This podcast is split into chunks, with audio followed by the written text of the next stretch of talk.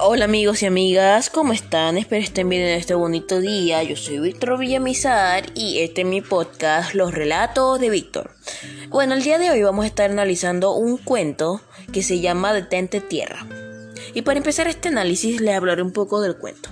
El popular escritor inglés Herbert Wells tiene un relato fantástico sobre cómo un oficinista hacía prodigios.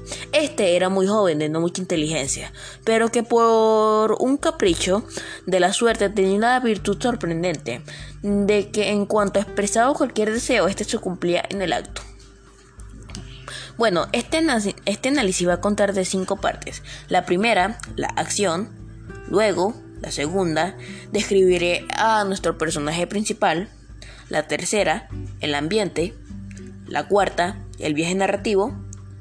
Y la quinta, el tipo de narrador. Empecemos. Primero, la acción. Y cuando me refiero a acción me refiero a todos los hechos reales o ficticios que conforman la trama o, argumento del relato. Ok, para mí, en este cuento nos están presentando una acción de forma lineal. Esto porque eh, nos siguen una lógica temporal, cronológica. Esto quiere decir que se empieza en un punto y se acaba en otro, después de haber transcurrido un periodo de tiempo. Segundo, el personaje.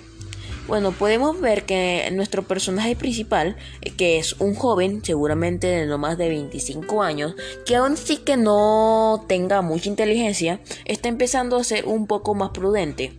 Esto porque está empezando a llegar a su camino adulto. Y al llegar al ser más prudente me refiero que está tratando de llegar un poco más temprano a su casa para poder descansar mejor para sus siguientes días laborales. Tercero, el ambiente. Bueno, en este caso, en este cuento nos presentan un ambiente de tipo físico, esto porque hacen énfasis en el paisaje donde se desarrolla el relato. En este caso nos describen detalladamente lo que, lo que ocurre cuando nuestro protagonista está en el cielo. Nos detallan el ambiente de lo que está pasando. Cuarto, el viaje narrativo. Bueno, este cuento nos presenta un viaje narrativo de tipo físico, porque los viajes físicos consisten en los desplazamientos que realizan los personajes por los lugares por donde se desarrollan los, acontecimientos del relato. En este caso, cuando nuestro personaje está desde afuera de su trabajo y llega hasta el cielo. Cuarto, pero no menos importante, el tipo de narrador.